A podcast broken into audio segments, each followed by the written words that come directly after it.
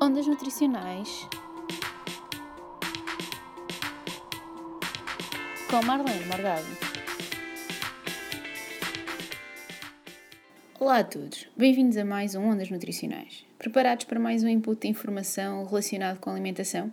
Espero que sim, pois hoje trago-vos um tema que gera ainda muita polémica em várias áreas a nível global. Estou a falar-vos da questão dos alimentos geneticamente modificados. Este assunto tem vindo a ser debatido ao longo dos últimos anos por vários especialistas. No entanto, há ainda muitas questões que permanecem por desvendar. Mas começando do início e falando-vos um pouco sobre esta temática. Sabem a diferença entre organismos geneticamente modificados e alimentos geneticamente modificados?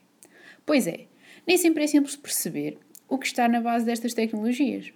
Mas então, os organismos geneticamente modificados são plantas, animais ou micro-organismos em que o seu DNA é alterado de um modo que não ocorreria naturalmente. Já os AGM, ou alimentos geneticamente modificados, são os alimentos produzidos com recurso a este tipo de organismos. Este tipo de alimentos começou por ser utilizado na procura inicial do combate contra a fome em países subdesenvolvidos.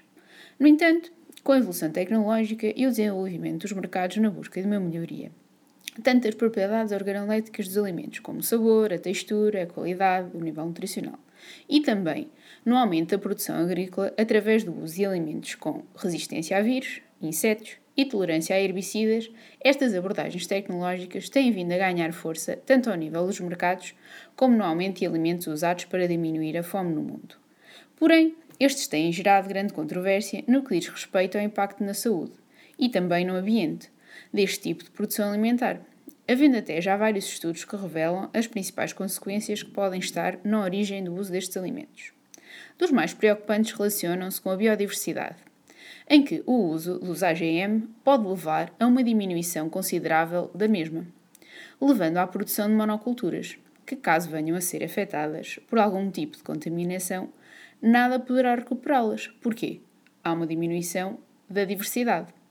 Neste ponto, há ainda uma preocupação acrescida com as espécies únicas que se dão apenas em determinadas regiões e microclimas, que podem assim vir a ser perdidos. Há assim que tentar assegurar a sua manutenção, e já existem estratégias para isso, como é o caso já existente de bancos genéticos que guardam, por exemplo, mais de 50 mil espécies diferentes de milho, batata, arroz e trigo de diferentes partes do mundo.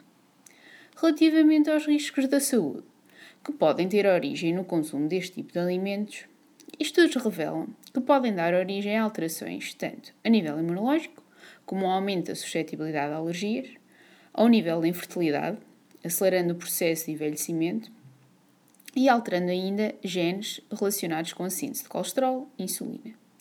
Para além disso, podem afetar alguns tipos de órgãos, como o fígado, o sistema digestivo, o baço e os rins. No entanto, atenção!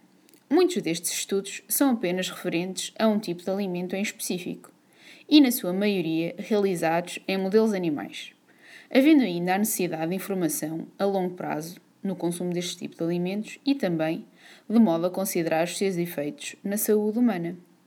Para além disso, é necessário ter em conta a percentagem de organismos geneticamente modificados que pode estar presente em cada tipo de alimento sendo que, no caso da União Europeia e mais concretamente em Portugal, só é permitida a existência de um máximo de 0,9% destes organismos por produto.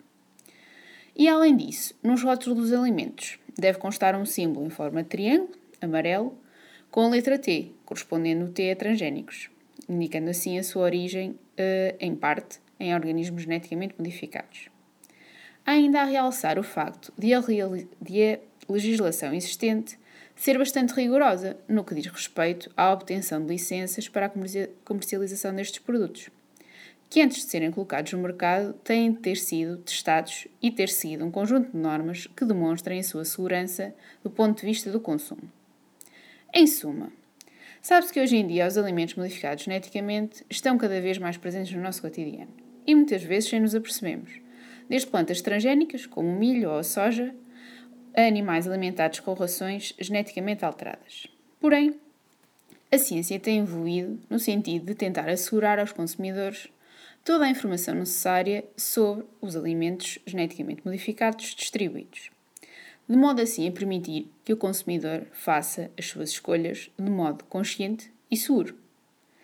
Assim, a mensagem que vos deixo não é de que se mantenham-se, é de que se mantenham sempre atentos aos rótulos. E, acima de tudo, informados através de fontes confiáveis. Afinal, nós somos aquilo que comemos.